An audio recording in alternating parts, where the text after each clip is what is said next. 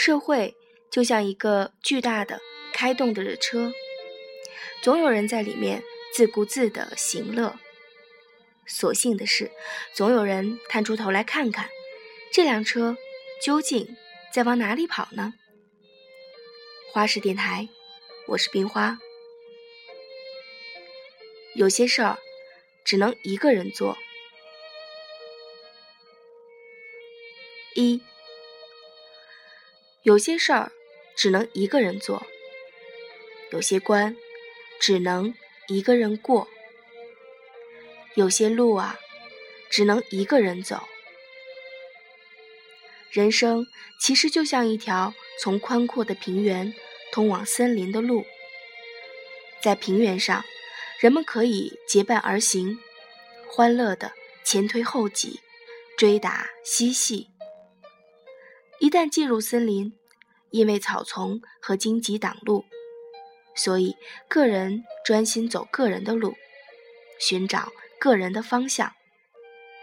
那推推挤挤的群体感情，那无忧无虑、无猜忌的同伴深情，在人的一生中，也只有少年时期有。离开这个纯洁而明亮的阶段，路其实可能越走越孤独。你将被家庭牵绊，被责任捆绑，被自己的野心套牢，被人生的复杂和矛盾压抑。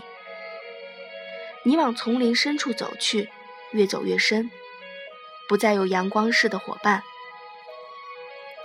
到了熟透的年龄，即使在人群中，你都可能寂寞无比。你的工作能给你多少自由？走进人生的丛林之后，自由往往要看你被迫花多少时间去闪避道路上的荆棘。二，有些青年人追求时尚，不谈政治，实际上就是只关心自己的事情。社会就像一个巨大的开动着的车，总有人在里面自顾自的行乐。所幸的是，总有人探出头来，看看这辆车究竟在往哪里跑。三，思想需要经验的积累，灵感需要感受的沉淀，最细致的体验需要最宁静透彻的关照。哪一样可以在忙碌中产生呢？我相信。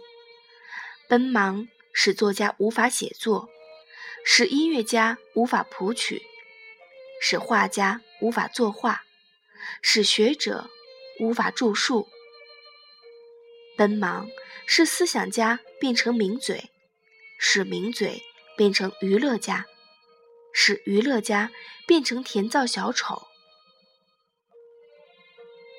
闲暇逗留。确实是创造力的有机土壤，不可或缺。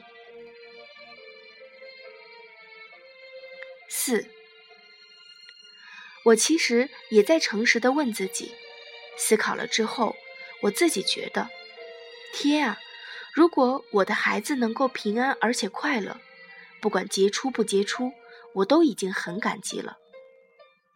所谓的成功，好像真的不重要。事实上，这种情形已经发生了。我的很多台北、香港的朋友，他们的孩子在哈佛、剑桥读书，都很优秀。而我的儿子还在寻找人生的意义和方向，且并不以杰出作为人生志向。以不能输在起跑线上的逻辑来说，他已经差一大截了。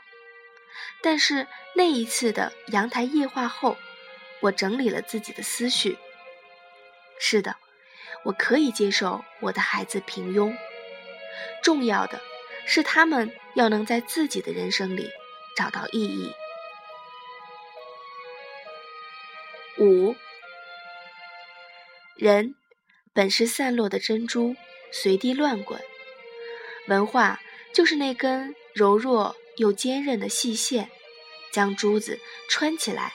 成为社会，当社会不再依赖皇权或神权来巩固它的底座时，文化历史就是社会最重要的粘合剂。